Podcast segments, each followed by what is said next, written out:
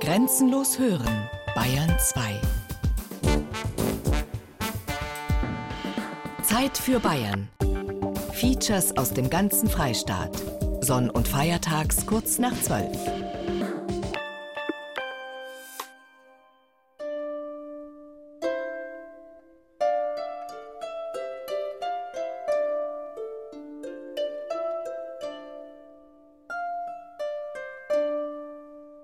Passion fürs Kreuz.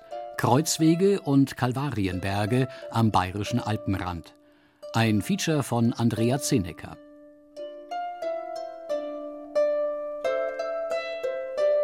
Kirchen, Klöster und Kapellen, Flur- und Wegkreuze, Marterl- und Armer Christi-Kreuze gehören zu Bayern wie das Amen in die Kirche. Aber auch Kreuzwege und Kalvarienberge prägen das Bild der Volksfrömmigkeit und erinnern unter freiem Himmel an die Leiden Christi. Ihr alle, so da geht vorbei, siecht, ob dergleichen Schmerzen sei. Wie Jesu Leiden ist ein Schmerz, sogar durchdringt der Mutterherz. Dieser Kreuzwegvers stammt von der heiligen Crescentia von Kaufbeuren. Wie kaum eine andere Ordensfrau ihrer Zeit hat sie sich in das Leiden Jesu vertieft und im Kaufbeurer Franziskaninnenkloster einen barocken Kreuzweg malen lassen. An jenem Tag, wo aller Welt das letzte Urteil wird werden gefällt, wird dieses Kreuz den frommen Sein ein Trost, den Bösen eine Pein.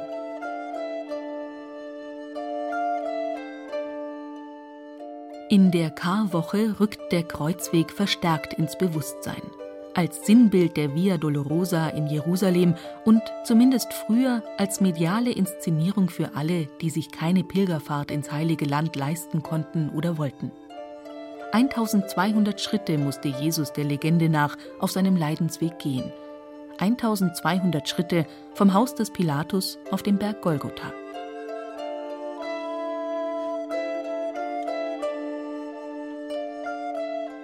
1294 berichtet der Dominikanerpater Rinaldo von Montecruzis erstmals von einzelnen Etappen, sogenannten Stationes, die ihn zum Heiligen Grab führen. Die heutige Form der Kreuzwegandacht mit 14 Stationen hat sich Anfang des 17. Jahrhunderts im Abendland etabliert.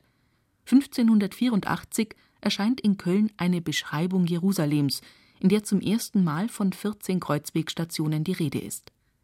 In den Jahrhunderten zuvor schwankt die Zahl der Stationen zwischen 7 und 43, zwischen der Siebenzahl der römischen Stationskirchen und den 43 Stationen auf dem Monte Sacro in Varallo. Mitte des 18. Jahrhunderts wird durch die Ablasskongregation die Kreuzwegandacht mit 14 Stationen als Norm festgelegt. Heute findet sich nicht selten auch eine 15. Station, die Auffindung des Kreuzes durch Kaiserin Helena oder die Auferstehung Jesu Christi von den Toten. Um 1450 entstehen in den katholischen Niederlanden und in der Bretagne die ersten Kreuzwege und Kalvarienberge in freier Natur. Forciert wird die Verbreitung der Kreuzwegandacht vor allem durch den Franziskanerorden, erklärt der Augsburger Weihbischof Anton Losinger. Franz von Assisi war ja einer der großen Heiligen, die ins Heilige Land gefahren sind. Er hatte auch Sultan Saladin getroffen und um Frieden für Europa gebeten. Er wollte zwischen den Religionen das Einverständnis herstellen. Und seit dieser Zeit waren die Franziskaner eigentlich immer schon die Hüter der heiligen Stätten.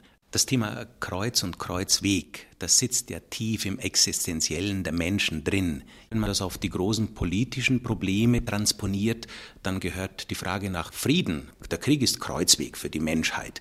Die Friedensfrage, die mit Franziskus und Saladin und dieser denkwürdigen Begegnung im Heiligen Land zustande kam, das kann durchaus unter das Thema Kreuz und Erlösung subsumiert werden.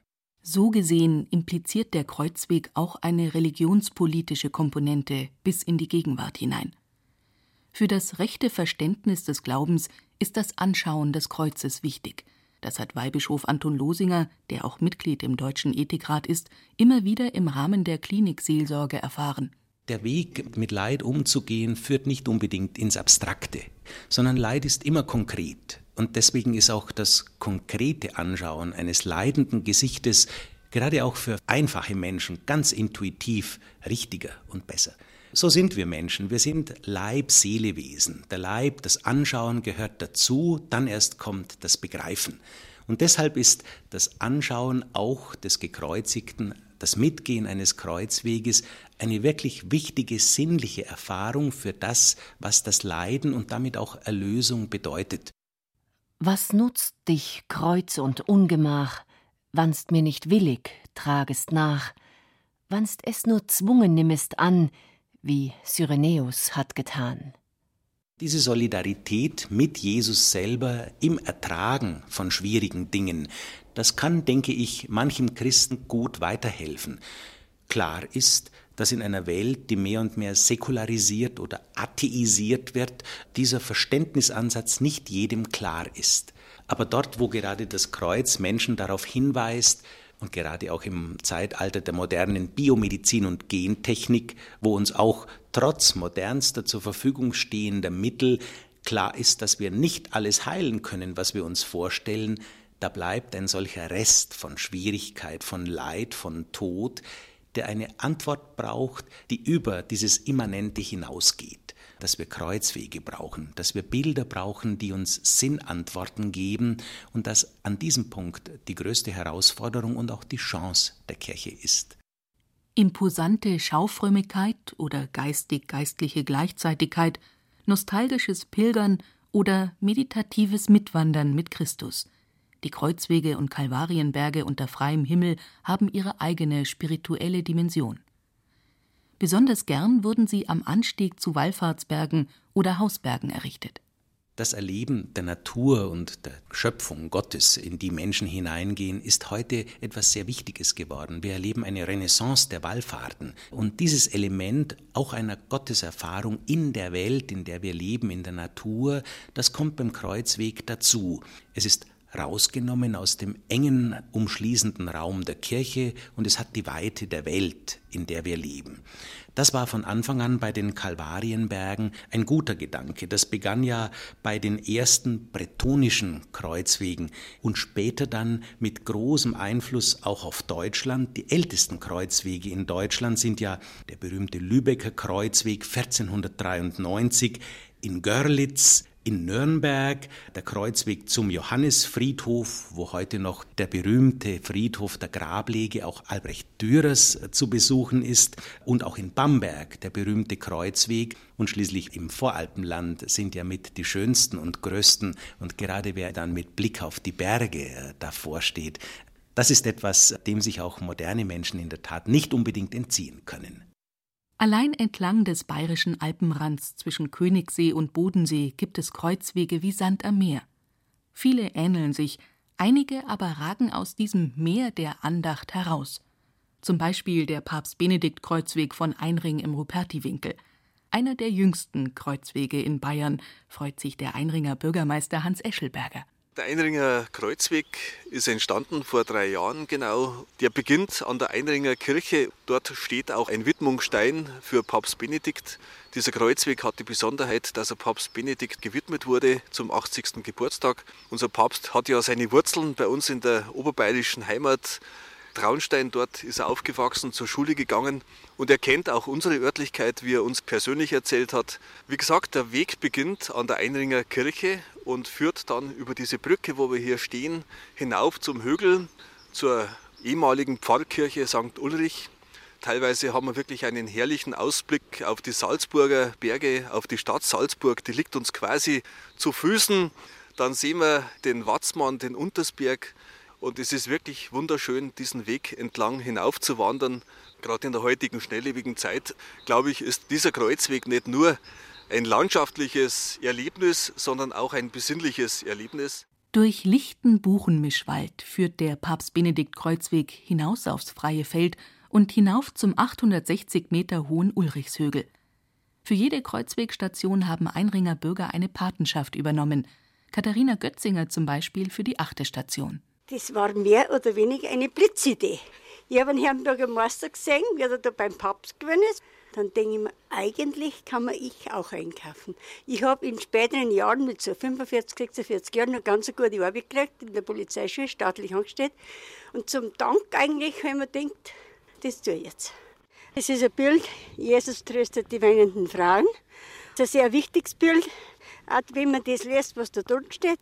Wie sinnlos ist es, über all die Gewalt und den Verfall der Sitten zu klagen, Kinder die Werte des Lebens zu lehren. Das ist es, wofür wir Verantwortung tragen. Und das ist eigentlich sehr wichtig. Schlichte und zeitgemäße Texte sind auf den Marmortafeln der einzelnen Stationen zu lesen. Keine schwülstigen Verse, kein Sakralpathos. Jede Kreuzwegstation steht auf einem Sockel aus 70 Millionen Jahre alten Högler Sandstein. Nicht ohne Grund, erklärt Hans Höglauer, einer der Väter des Papst Benedikt Kreuzwegs von Einring. Der Weg, da wo wir jetzt gehen, der ist eigentlich der alte Weg zum Ulrichshögel, der früher sehr von Bedeutung gewesen ist, weil die Sandsteinindustrie, die haben da die ganze Ware dann runter bis Salzburg und das haben sie rübergebracht bis zur Salach und da ist der Stein verschifft worden. Bis nach Ungarn.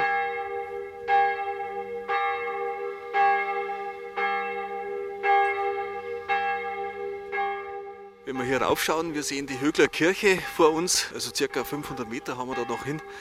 Wenn wir darauf gehen, sehen wir dann links den Watzmann und den Untersberg und die ganze Alpenkette. Die Sonne kommt raus, ich denke, dass man gerade in Gottes freier Natur, dass man da einfach aufgeschlossener ist und empfänglicher ist. Man beschäftigt sich mit den Botschaften der einzelnen Stationen intensiver und kann also die Natur erleben, also Gottes Schöpfung miterleben. Und ich glaube, dass diese Botschaften umso eindringlicher werden. Die Kirche ist sehr alt, die ist schon über 1000 Jahre alt. Und früher war das bis 1957 die Pfarrkirche. Der Karwoche wird das Heilige Grab da aufgebaut. Das wird im Altar integriert. Oben das Altarbild kommt raus und dann kommen so Kulissen hin, Glaskugeln, die mit farbigem Wasser gefüllt werden und die beleuchtet haben. Nach alten Aufzeichnungen ist es 1406 erstmals erwähnt, aber keiner weiß ganz genau, wie alt es wirklich ist. Dieses heilige Grab ist eine ganz große Kostbarkeit unserer Gemeinde. Mit den Kindern, da gehen wir einfach zum heiligen Grab, das gehört einfach dazu. Papst Benedikt XVI. hat eine große Passion für Kreuzwege. Und Hans Eschelberger erinnert sich noch gut an die Reaktion des bayerischen Pontifex, als er ihm 2006 im Rahmen einer Generalaudienz in Rom von der Einringer Kreuzwegsidee berichten konnte. Ich habe ihm diese Bildtafel überreichen können, wo diese Skizzen vom Kreuzweg, der Wegeverlauf dargestellt war. Und ich habe Gelegenheit gehabt, ihm das zu erklären und zu erläutern. Am Anfang habe ich mich vorgestellt, aufgeregt natürlich, ich bin der Bürgermeister von Einring, habe ich gesagt. Und hat er gesagt, was von Einring? Also auf Bayerisch geantwortet. Und er hat auch zu erkennen gegeben, dass er den Weg, den wir jetzt gegangen sind, schon mal selber gegangen ist mit seinem Bruder und mit Bekannten und dass er die Örtlichkeiten durchaus kennt. Und ich habe ihm auch darstellen können, dass wir da keine Reklameaktion vorhaben und wir wollen kein Papstbier oder ähnlichen Schnickschnack auf den Weg bringen, um als Gemeinde bekannt zu werden, sondern ist ihm bewusst geworden, dass hier wirklich Menschen am Werk sind, denen das ein besonderes Anliegen ist, als Gemeinschaftswerk diesen Kreuzweg zu erstellen. Und ich hatte 2008 dann nochmal die Gelegenheit, dem Heiligen Vater unser Buch zu präsentieren und den fertigen Kreuzweg mit Bildern und Texten zu erklären. Und da hat er sich nochmal zehn Minuten Zeit genommen für dieses Gespräch. Er ist weggegangen und dann hat er wieder kehrt gemacht und ist auf mich nochmal zugekommen und hat gesagt, das freut mich wirklich gescheit. Euer Kreuzweg freut mich wirklich gescheit. Und das wiederum freut Dekan Michael Kiefer und Pfarrer Anton Patzinger gescheit. Ich denke, das ist eine schöne Verbundenheit mit dem Papst Benedikt, zumal der hier Urlaub gemacht hat, in verschiedenen Pfarrhöfen auch zu Gast gewesen ist. Vor allen Dingen, es ist kein Kirchenraum, es ist in der Natur draußen, deswegen spricht es besonders an. Sie machen Station am Kreuzweg. Persönlich, dass es zum Gottes- und Glaubensbild dazugehört und zur Heimat, da denke ich mir, da sind die jungen Leute schon sehr aufgeschlossen.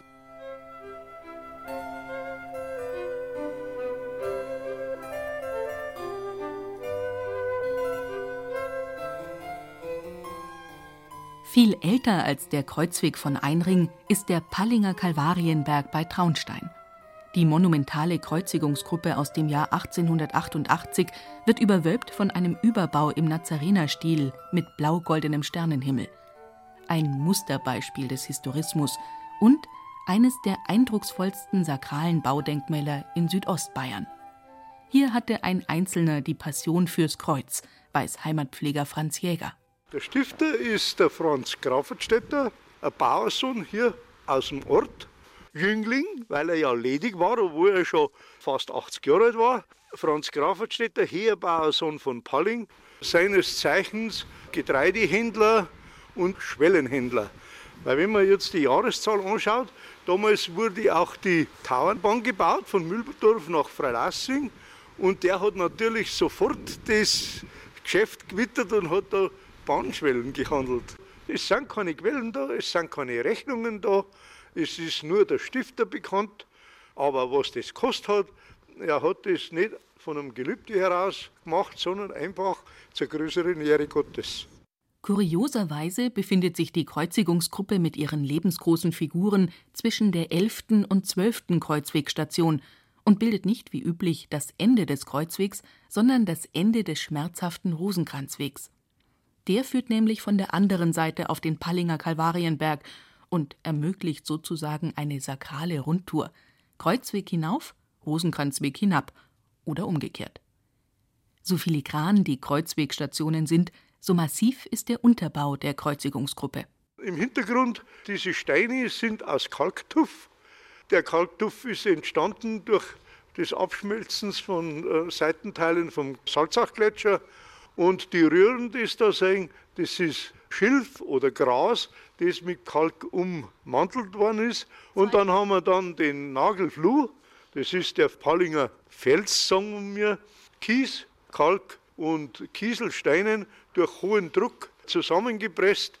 Und wir stehen ja auf der Altmoräne der vorletzten Eiszeit und da ist der Nagelfluh entstanden. Also man geht da am Kreuzweg rauf, wo wir jetzt gegangen sind und geht dann da runter, da gehen wir jetzt dann hin und schauen wir die Grabesgrotte an. Die Grabesgrotte, die ist dann 1889 eingeweiht worden. Es kämen zu Ostern ganz viele Fremde, weil da unten ist ja die Grabesgrotte und die wird zu Ostern hergerichtet mit Kugeln, so wie man früher ein heiliges Grab, aber nur in Miniatur. Und wir machen das auch bis Ostermontag. Die Grabesgrotte ist in den Felsen kaut. Die Auskleidung ist auch wieder Kalktuff am Gewölbe und mit Schlacke. Schlacke aus dem Achtal. Nicht aus Achtaler Schlacke, sondern aus Achtaler Gusseisen sind im südbayerischen Raum viele Kreuzwegstationen gemacht. Im 19. Jahrhundert, vor allem zur Nazarenerzeit, hatte der sogenannte Achtaler Kreuzweg seine Blüte. Verschiedenartige Katalogblätter von Modellen der Achtaler Gusskreuzwegstationen. Eisenguss, Rahme und Bild wiegen 22 Kilo. Die Stationen werden geliefert, montiert, in rohem Guss wie auch gefasst und vergoldet ferner auf je einer Säule oder zum Aufhängen.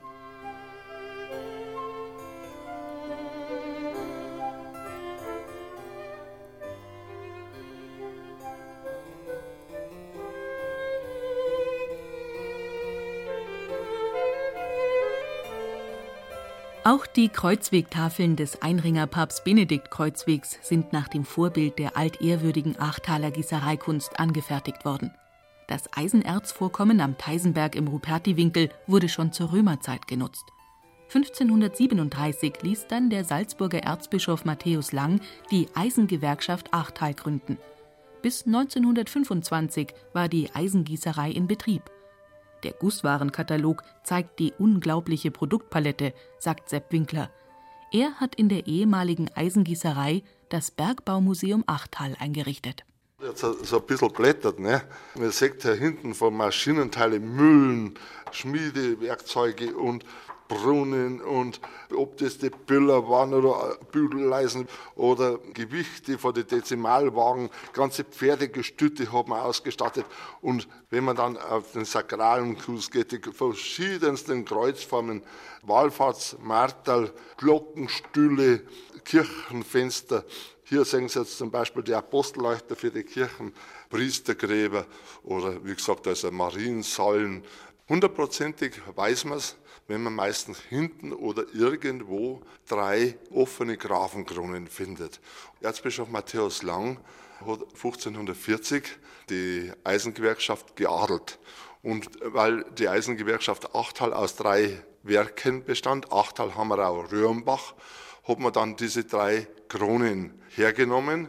Es gibt nur ein zweites Anzeichen, wo ein schräges A und H als Signatur aneinander gekettet ist. Das heißt Achtaler Hüttenwerk. Und sonst erkennt man es oftmals, wenn man Bruchstelle sieht, weil der Achtaler Guss etwas körnig war.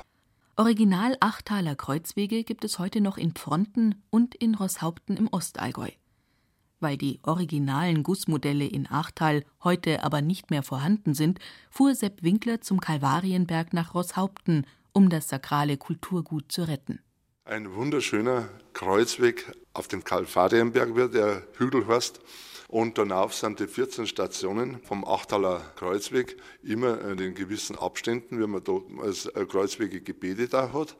Und da ist man ganz sicher, weil auf der Rückseite überall senkrecht der Name Achtal zu lesen ist. Und wir sind bei der größten Hitze damals im Juli vor vier Jahren dann ausgefahren und haben das alles mit Silikonkautschuk abgelichtet.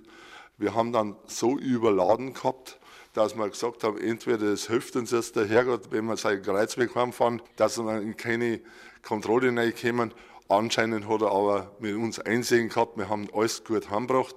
Ich muss gerade erinnern, wir haben da oben selber den Kreuzweg durchgemacht. Und zwar, wir haben diese ganzen Tafeln, wo eine ungefähr 60 Pfund hat, also 30 Kilo, den Berg runtertragen müssen, dann wieder rauf. Und bei der Riesenhitze und der Silikonkautschuk war so süß, und wir heimgekommen sind, haben wir ausgeschaut, weil die Bremsen hätten uns bald da oben aufgefressen. Und das war praktisch unser Kreuzweg damals, wie man die ganze Sache wieder abgossen hat, dass wir den wieder herstellen haben können. Auch der Rosshauptener Künstler Pangratz Walk hatte sein Kreuz mit dem Kreuzweg. Ich musste mit meiner Großmutter, die war um die 80, jede Woche einmal zum Kreuzweg und es war an und für sich nichts anderes als sozusagen Wege der Besinnung. Der Kreuzweg war nichts anderes. Es war vorne an jeder Station ein Betschimmel dort und es hat lange gedauert, weil man auf dem ganzen Weg einen Rosenkranz gebetet hat. Wo das Ende des Kreuzweges ist, kommt der sogenannte Kobus. Und man nimmt ja mit Sicherheit an, dass es hier sich um eine sogenannte Fliehburg gehandelt hat wahrscheinlich aus der Keltenzeit. Wenn man den Kreuzweg zu Ende geht und geht dann auf der Südseite wieder runter ins Tal, ins sogenannte Tiefental, da haben wir ja die berüchtigte Sage vom Drachen, den wo dann der heilige Magnus getötet hat. Gestiftet wurde der Rosshauptener Kreuzweg 1918 von der Familie Eiband und dem katholischen Burschenverein. Seit einigen Jahren stehen die 14 Kreuzwegstationen in Form kleiner Betkapellen unter Denkmalschutz. Ebenso die Kapelle Maria Steinach auf einer Waldlichtung am Fuß des Kalvarienbergs. Der Bauplan stammt von dem berühmten Barockbaumeister Johann Jakob Herkommer, dem Ostallgäuer Palladio. Sein Markenzeichen sind neben dem quadratischen Kapellengrundriss die Thermenfenster. Auf der Nordseite diese Thermenfenster, wo der Johann Jakob Herkommer ins Allgäu gebracht hat von seiner Italienaufenthalten. Und das Eigenartige an dem Fenster ist, dass das mittlere Fenster früher noch mal 80 cm tief runtergegangen ist. Und da konnte der Pfarrer, wenn sehr viele Leute hier versammelt waren, drin waren, mit 50 Leuten war es voll, dann ist er da raufgestanden, hat das Fenster aufgemacht, wie auf einer Kanzel und hat darunter die Predigt gehalten.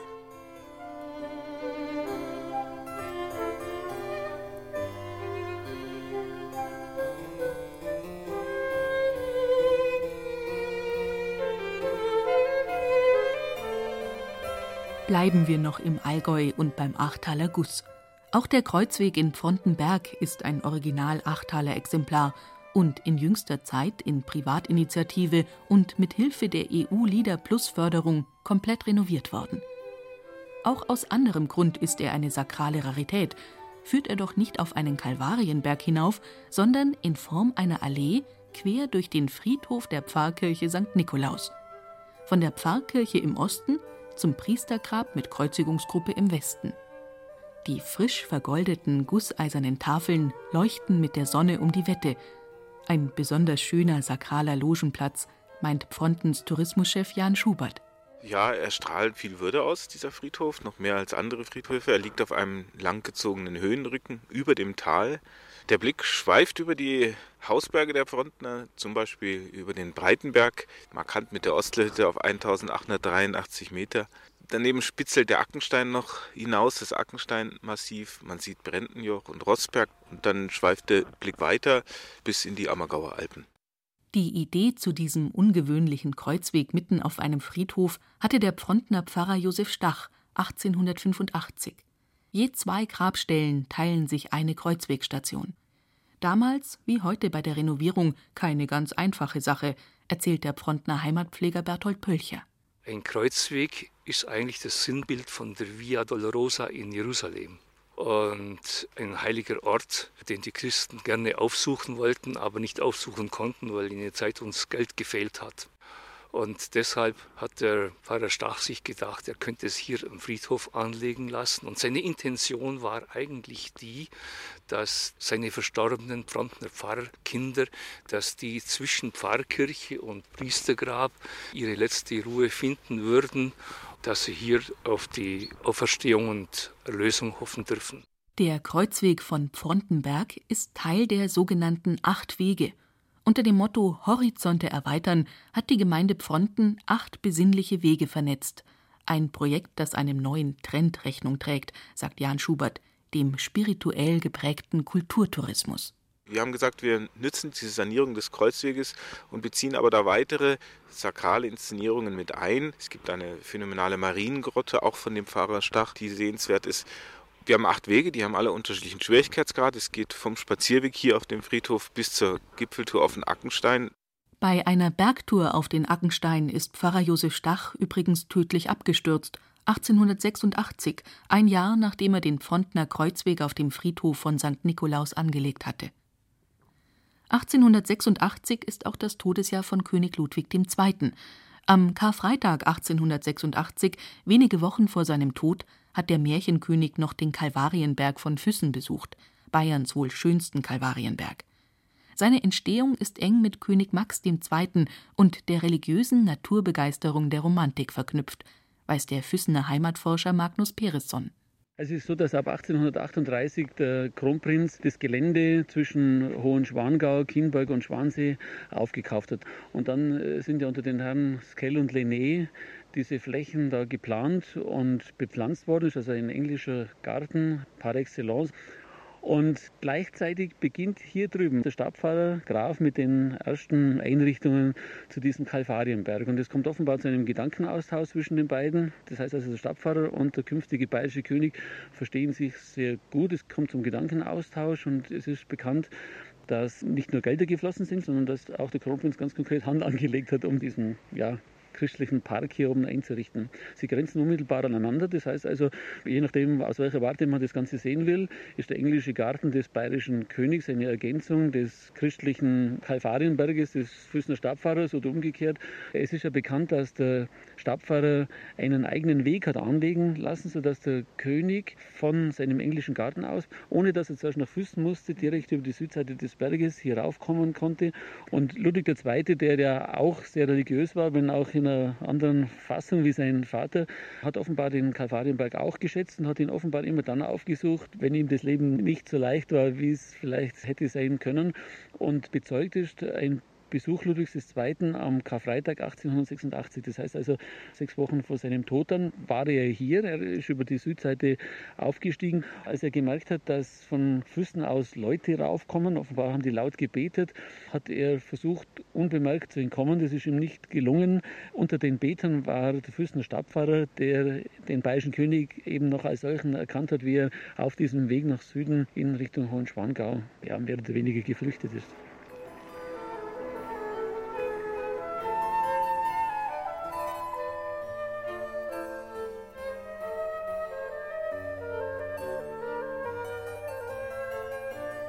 Auf der Seite der Füssener Altstadt beginnt der Kreuzweg auf den Kalvarienberg an der Schneeweißen Frau am Bergkirche, einem Schmutzerbau. An dessen Südseite wurde um 1850 auch eine heilige Stiege errichtet. Die Nachbildung jener Treppe, die Christus einst zum Haus des Pontius Pilatus hinaufsteigen musste und die später als Scala Santa nach Rom gebracht wurde, ließ man in Füssen ein Jahrhundert später aber als nicht mehr zeitgemäßes Relikt abbrechen. Heute führen 14 neugotische Stationshäuschen den steilen Berg hinauf. Ihr Baustil erinnert an die Architektur von Schloss Hohenschwangau. Die Materialien haben wir unten bei der Schmutzerkirche, also bei unserer lieben Frau am Berg, abgelegt.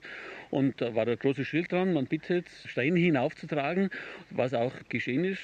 Und es ist verbürgt, dass auch der damalige Kronprinz, also der spätere Max II und seine Gemahlin, die preußische Prinzessin Marie und auch die Damen des Hofes sich an diesen Aktionen beteiligt haben. Auf dem 960 Meter hohen Füssener Kalvarienberg thront eine monumentale Heiliggrabkapelle und auf ihrem Dach eine Aussichtsplattform mit Kreuz. Der Blick reicht vom Säuling bis zum Lech. Das ganze Ensemble gleicht einem sakral gestalteten Gipfel, resümiert Magnus Peresson. Also es war offenbar auf der Nordseite eine Kluft, die man erweitert hat. Man hat also dann wieder mit Einsatz von Schwarzpulver gesprengt. Und am Ende des Ganges, er ist zwölf Meter lang, das heißt also, er durchquert die gesamte Gipfelkuppe. Auf der Südseite ist diese Heilige Grabkapelle angebaut worden auf Anregung des bayerischen Kronprinzen. Und zwar deshalb, weil er einen Splitter vom Kreuze Christi besorgt hat, für diesen Splitter einen besonders würdigen Ort gewollt hat. Und dieser Ort sollte von Schloss Hohenschwangau aus gesehen werden. Weil das sieht man jetzt da drin dann vielleicht besser. Wir haben uns den Berg durchquert, sind auf der Südseite, wo die Kapelle an den Felsen angebaut worden ist. Man sieht jetzt da vorne einen Grabchristus, der von irgendwoher Licht kriegt. Das heißt, man hat vorne auf der Südseite ein Fenster so eng gebaut, dass man es nicht sehen kann und dieses Fenster mit einem gelben Glas verschlossen, sodass selbst wenn nicht direkt Sonne drauf scheint, man das Gefühl hat, es scheint das Sonnenlicht auf den Leichnam des hier liegenden Christus. So, und jetzt ist es so, dass der Kronprinz für diese Gabe des Kreuzesplitters verlangt hat, dass hier ein ewiges Licht brennen sollte. Und zwar so in der Kapelle platziert, dass er nachts von Hohenschwangau aus den Schein dieser Lampe hat sehen können. Und das ist nicht die einzige Besonderheit der Heiliggrabkapelle auf dem Füssener Kalvarienberg. Es gibt auch eine sozusagen königliche Eremitage, verrät Magnus Peresson. Und wenn Sie jetzt dann rüberschauen, sieht man jetzt diese Türe, da geht es rein und dann am Felsen geht eine Treppe oben rauf, wo das Fenster sichtbar ist. Und dort oben ist ein ganz kleiner Raum. Also die Füssen haben immer gesagt, das Pfarrer Grafstüble. Dort oben gibt es ein hölzernes Bett und gibt einen Betstuhl. Und wenn man auf den Betstuhl kniet, kann man durch das Fenster runterschauen auf das Heilige Grab. Und man weiß, dass Maximilian für diesen Raum einen eigenen Schlüssel gehabt hat. Und man weiß auch, dass es eine Türe auf der Südseite gegeben hat. Das heißt also, der bayerische König dann, ab 1848, konnte diese Kapelle und auch diesen Raum dort oben erreichen, wo er übernachten konnte, ohne dass er von den Pilgern gesehen worden ist.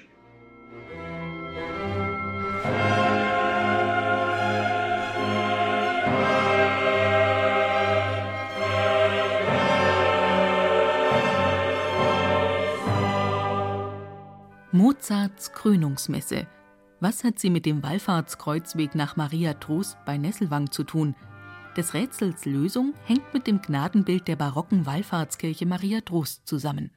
In Maria Plein bei Salzburg ist ja das Originalbild angelangt, letztlich Ende des 17. Jahrhunderts, und wurde dann gekrönt im Stil des Hochbarocks mit einer Krone Jesus samt seiner Mutter. Und das Gleiche hat man in Nesselwang bei der Kopie nachvollzogen. Ja, und die Salzburger waren natürlich in der gnadenvollen Stellung, dass für so ein großes Fest wie die Krönung ein berühmter Sohn der Stadt, Wolfgang Amadeus Mozart, die Krönungsmesse geschrieben hat. Und das klingt natürlich in den Nesselwanger Herzen und Ohren voller Stolz, dass man mit einem Gnadenbild so viel verstellt hat. Manfred Heiler und Klaus Spieß haben sich ausführlich mit dem Nesselwanger Kreuzweg und der Wallfahrt nach Maria Trost befasst. Die Geschichte dieser Marienwallfahrt beginnt 1658, aber, so Manfred Heiler, der Kreuzweg ist natürlich viel älter als Maria Trost, denn das war der Hauptzugang zur Nesselburg, die um 1280 auf einem Felsrücken gebaut wurde. Und als Rudolf von Grimming seine Wallfahrt begonnen hat, hat man den Weg fortgesetzt bis zu dieser Wallfahrtsstätte. Und in dreieinhalb Jahrhunderten hat sich der Weg tief in die Landschaft eingefressen, ist heute ein Hohlweg. Und bei vielen Wallfahrten hat man einen Kreuzweg gebetet. Und so war es wohl auch in Nesselwang. Denn in der ältesten Abbildung Nesselwangs von 1769 sieht man diesen Hohlweg abgebildet mit Säulen. Das waren wohl diese frühen Stationssäulen, Bildsäulen. Der Nesselwanger Pfarrer schreibt dann, dass diese um 1841 bis auf eines abgegangen seien. Also sie sind wohl verfault, denn es ist ein nordseitiger nasser Hang gewesen. So haben dann einige Nesselwanger Bürger eine Sammlung durchgeführt, die nach wenigen Tagen schon über 1000 Gulden ergeben hat. Viele Bürger haben eine halbe oder eine ganze Station bezahlt, der Pfarrer selbst auch eine. Und so konnte man einen Kreuzweg mit 14 Stationen bauen und einen Kalfarienberg mit Figuren aus einer Oberammergauer Werkstätte. Wallfahrtskirche und Kreuzweg am Nordhang der Alpspitze waren einst weit hinaus ins Umland zu sehen. Heute ist der ganze Berg bewaldet. Die düstere Waldeinsamkeit und das mystische Halbdunkel des Hohlwegs verleihen dem Kreuzweg eine eigenwillige Aura, meint Klaus Spieß. Dass die Hoffnung nicht schon am Laufweg stirbt, gibt es auch immer wieder wunderbare Ausblicke, sozusagen auf dem Kreuzweg Lichtblicke ins Land hinaus. Über drei Bauderviehweid sieht man wunderschön ins Land hinaus und man erfährt also Helles und Dunkles wie im Leben auch. Und wenn man daran denkt, dass 1842 bei der Einweihung des jetzigen Kreuzweges 7000 Menschen dabei waren, so ist es doch eine beachtliche Zahl wobei dem Kreuzweg heute schon zugute kommt, dass er am Weg nach Maria Trost liegt. Man spricht ja heute zum Teil auch vom spirituellen Tourismus, aber es ist nicht so einfach, hier entsprechende Angebote zu finden. Es ist aber auch in Nesselwang ein gutes Beispiel dafür. Der vor zwei Jahren geschaffene Besinnungsweg geht Zeiten auf besonderen Wegen die Nähe Gottes und die Werte neu erfahren. In Sichtweite der Wallfahrtskirche Maria Trost und des alten Kreuzwegs führt der neue Nesselwanger Besinnungsweg durch die hügelige Moränenlandschaft zu Füßen der Alpspitze. Ein Kreuzweg der Moderne mit sechs Stationen. Die Idee dazu hatte der Nesselwanger Kirchenpfleger Franz Egger. Die erste Station, ich mache mich auf den Weg. Die zweite Station, Zeit für mich. Die dritte Station, Zeit für andere. Vierte Station, Zeit für Gott. Dann Zeit für die Schöpfung und schließlich die Zeit läuft weiter. Sechs Stationen, Sanduhr, Balancierstange, Baumscheibe, Labyrinth, Landschaftsspiegel und ein hölzernes Himmelbett auf einer Waldlichtung. Wenn ich mir Zeit für Gott nehme, dann kann ich zum einen in den Himmel schauen oder ich kann auch meine Seele hinhalten und kann sagen, mein Leben schaut ins Licht. Und wir haben auch an jeder Station ein Angebot über einen Text, der an der Hauptstele angebracht ist, der eine Gelegenheit ist, sich auf das Thema der Station zu besinnen. Weiterführende Texte gibt es in einem Begleitheft, das am Beginn des Weges zu erhalten ist. So kann man das je nach Gusto vertiefen bis hin zum Bibeltipp.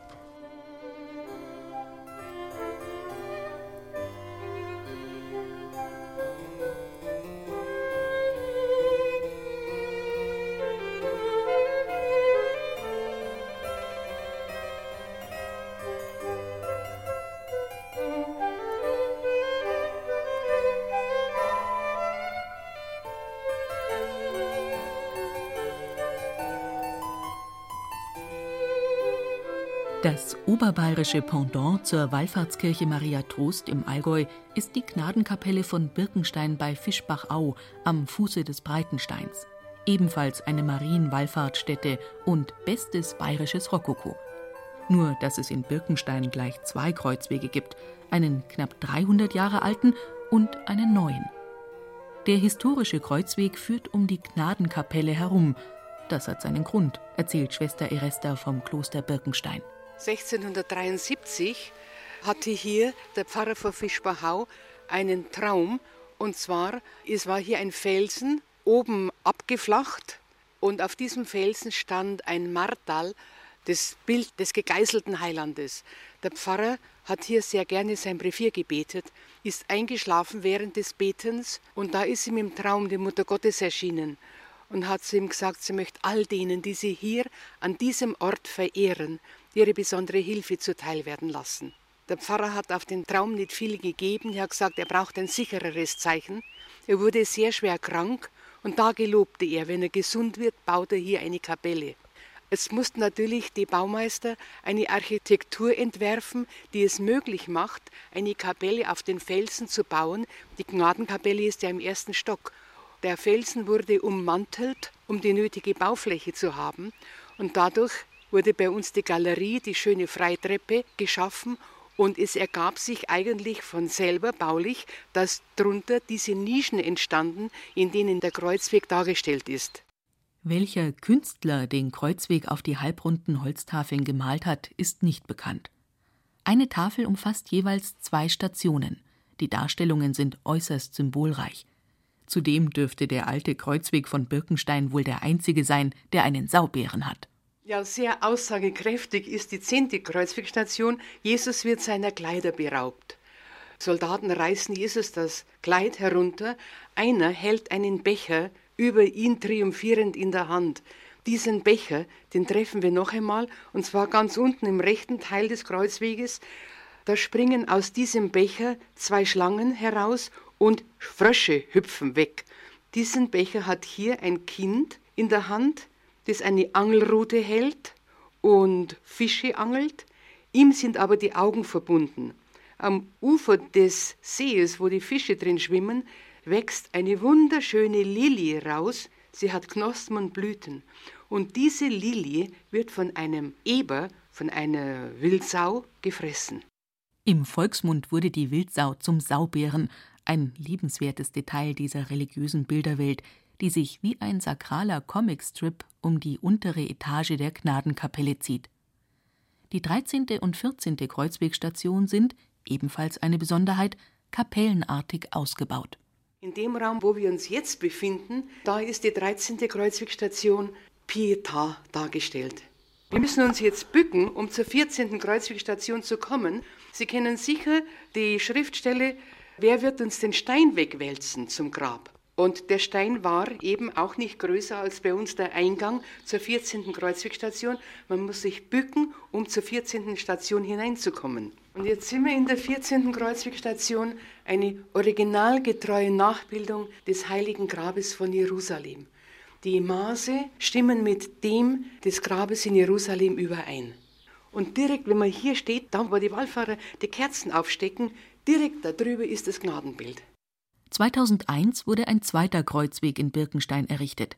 Er führt vom Ölberg hinauf zum Kalvarienberg mit der großen Kreuzigungsgruppe. Der Weg mit seinen schlichten geschnitzten Stationen ist neu. Ölberg und Kalvarienberg wurden schon 1832 angelegt. Die Figuren des Ölbergs und des Kalvarienberges haben eigentlich einen geschichtlichen Hintergrund. Säkularisation 1803, alles lag hier im Argen, die Kapelle war zugesperrt und dann kam der ehemalige Revierförster von Fischbachau, der in München im königlichen Leihhaus Kassierer war, der ersteigerte diese Figuren und schenkte sie der Kapelle, damit sie hier in diese Felsen eingelassen werden. Sie stammen aus dem Nachlass von der Lindmeier, von der Mystikerin und sind somit für uns sehr wertvolle Figuren. Mit das Schönste am Birkensteiner Kalvarienberg aber ist der grandiose Rundumblick in die Bergwelt. Religiöse Besinnung und Naturbegeisterung gehen hier Hand in Hand. Wenn ich Richtung Kapelle schaue, habe ich dahinter den Breitenstein. Dann drehe ich mich ein bisschen nach rechts, nach Richtung Bayerischzell. Da hinten schaut der kleine und der große Treiten raus. Die Berge, die zum Teil schon nach Österreich gehören die Bergkette vor uns, das Rotwandgebiet, Jägerkamp, Spitzingsee und dann rüber Richtung Schliersee. Nochmal einen Dreh nach rechts, der Ronberg und ich kann bis Miesbach hinüberschauen. Es ist zu beobachten, dass hier in Birkenstein also nicht nur ältere Menschen kommen, sondern auch sehr, sehr viele junge, um einfach ihr Herz auszuschütten, so möchte ich es mal sagen. Denn es kommen viele aus der Natur heraus, die hier auf die Berge wandern gehen, die zurückkehren von einer Wanderung und dann hier dieses Heiligtum sehen und einfach hier einkehren, einfach mal schauen. Meint Wallfahrtskustos Pater Igino. Von Birkenstein nach Bad Tölz und zum vielleicht berühmtesten Kalvarienberg in Bayern. Auch der Tölzer Kalvarienberg ist von großem landschaftlichem Reiz und bietet eine herrliche Aussicht über die Dächer der Tölzer Altstadt hinweg ins Isertal, in die Geisacher Vorberge hinein und bis zu Brauneck und Benediktenwand. Auf einer steilen Anhöhe gelegen ist der Kalvarienberg ein Stück Natur mitten in Bad Tölz. Und er hat sein eigenes Mikroklima, weiß Stadtführerin Barbara Schwarz. Wir liegen in einem warmen Kessel und gerade am Kalvarienberg ist es ganz schön, wenn es warm wird und die Frühlingsblumen, Blaustern und Schneekleckerl und alles Mögliche kommt da raus und der Efeu und die Ivy wächst da. Und dann die Linden rauf. Früher hat man in Bayern sehr viel Wein getrunken, also vor 1680 kann man fast sagen. Und da ist an der Isar und Inn und Donau überall sind Weinstöcke anpflanzt worden. Und hier an der Kalvarienberg-Leite, da hat man auch Wein angebaut gebaut. Kuriosa am Kalvarienberg. Natürlich kennt Barbara Schwarz auch die Entstehungsgeschichte dieses sakralen Natur- und Baudenkmals. Friedrich Nocker, der kurfürstliche Salz- und Zollbeamte um 1711, der war sehr religiös und wollte für sich und für die Tölzer Isa Winkler eine Pilgerstätte hier schaffen. Früher hat man es nicht leisten können, dass man nach Rom oder Santiago oder Jerusalem geht. Und er hat hier diese Pilgerstätte geschaffen für die Leute und für sich weil er so religiös war. Und er hat immer wieder ein bisschen was dazu gebaut. Als erstes oben die Heilige Stiege, dann die Kreuze und dann die Kreuzwegkapellen und hier der Garten Gethsemane, der Ölgarten, wo Christus mit dem Engel ist und in den Höhlen die Jünger liegen, also die geschnitzten.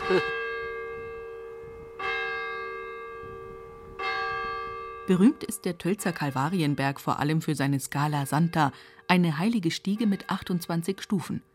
Ursprünglich freiliegend, wurde sie später überbaut und bildet heute den Mittelteil der dreiteiligen Kreuzkirche auf dem Kalvarienberg. Und da beten die Leute besonders in den Kartagen, aber auch zu anderen Zeiten auf den Knien hierauf und verrichten jeweils ein Gebet. An der Seite kann man wieder runtergehen. Dort oben ist Christus der Schmerzensmann und hier an der Seite herauf, das sind die Engel mit den Leidenswerkzeugen von Josef Anton Fröhlich geschnitzt. Übrigens, die Fröhlich, das war eine Künstlerdynastie hier in Tölz und alle haben gut gemalt oder in Stein gemeißelt oder geschnitzt, so wie diese Engel hier mit den Leidenswerkzeugen. Diese Engel sind ja um 1730 angefertigt worden und das war dann nicht mehr der reine Barock. Schauen Sie auch den Faltenwurf und die Leichtigkeit von den Flügeln, es geht schon ins Rokoko. Quadratische Kreuzkirche, heilige Stiege und Grabkapelle, alles unter einem Kirchendach. Und Friedrich Nocker, er hat sich gewünscht, wenn er mal stirbt, dass er dann unter der heiligen Stiege begraben wird. Und hier ist sein Grab. 1754 ist Friedrich Nocker gestorben. Er hat dem dritten Orden angehört. Er war nicht verheiratet, hat keine Kinder gehabt und hat eben viel Geld hergegeben für den ganzen Bau oder hat fast alles gebaut von seinem Geld.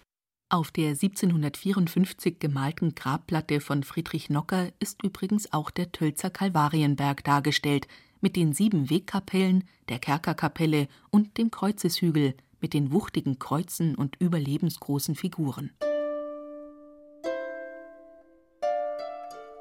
Zwischen zwei Mördern hang ich nun, gieß aus blutreichen Gnadenbrunn, der dann noch bleibt undankbar mir, ist ärger als ein Tigertier.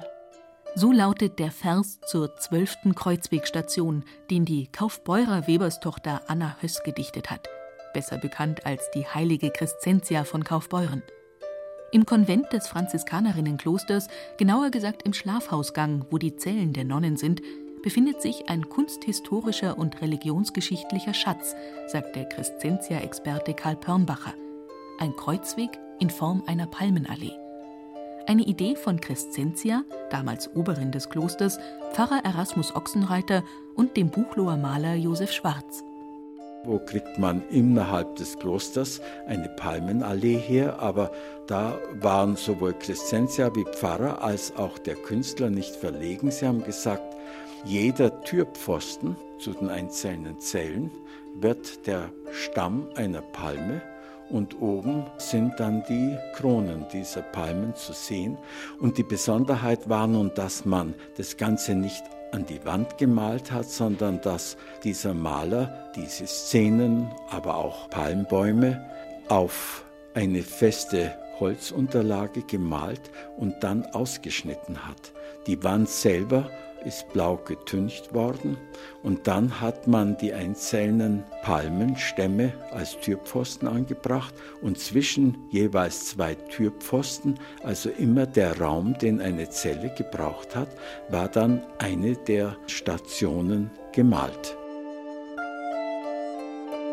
Und ganz besonders schön ist nun die Wirkung, wenn das Sonnenlicht reinkommt und alle diese Geräte, die die Soldaten in den Händen haben oder die Helme oder eine Hand, die nach oben gereckt wird, die werfen den Schatten und man hat den Eindruck, da ist eine plastische Szene und wir begegnen den Leuten, die hier agieren und handeln. Ein barockes Theatrum Sacrum innerhalb der Klostermauern. Der Crescentia-Kreuzweg ist noch heute im Originalzustand von 1743 erhalten, aber nicht nur deshalb so außergewöhnlich, verrät Karl Pörnbacher. Eine Station, die entscheidende zwölfte mit der Kreuzigung Jesu, die ist als großes Tafelbild gemacht und hat mehr als den doppelten Umfang der kleinen Stationen.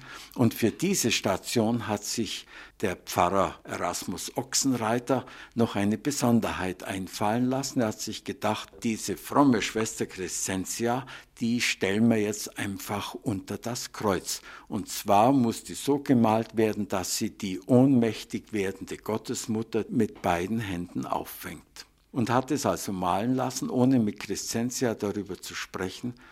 Und der Kreuzweg ist mit großer Freude enthüllt worden, aber auf einmal sieht Crescentia dieses Bild und sie sagt, das ist ja wie eine Gotteslästerung, wenn ich da dabei stehe und sie sagt, ihre Person muss weg von dem Bild. Sie hat auch mit den Fingern dran gearbeitet und das Gesicht zerkratzt. Und schließlich hat der Maler gesagt, ich muss jetzt einen Auftrag übernehmen, aber wenn das fertig ist, dann komme ich und dann male ich eine andere Person hin. Wie er aber zurückgekommen ist von diesem Auftrag, das war nach dem 5. April 1744, war die Crescentia schon gestorben. Und seit dieser Zeit ist der Kreuzweg so erhalten, wie er damals war, bis hin zu den Sollenhofer Platten am Boden, denn man geht ja auf der Straße den Kreuzweg zu beiden Seiten. Auch der Maler Josef Schwarz ist seinen Kreuzweg gegangen, nachdem er die resolute Nonne ungefragt porträtiert hatte. So hatte sie kein einzig Freud bei denen Stationen und wollte diese Bilder nicht leiden. Diese Affengfrieser missen fort, koste es, was es wolle. Von selbiger Zeit an hat die Mutter Crescentia mich nicht mehr gemögt. So habe ich auch selbe schon oft um Verzeihung gebittet, dass sie mich im Himmel diese Sach nicht entgelten lasse.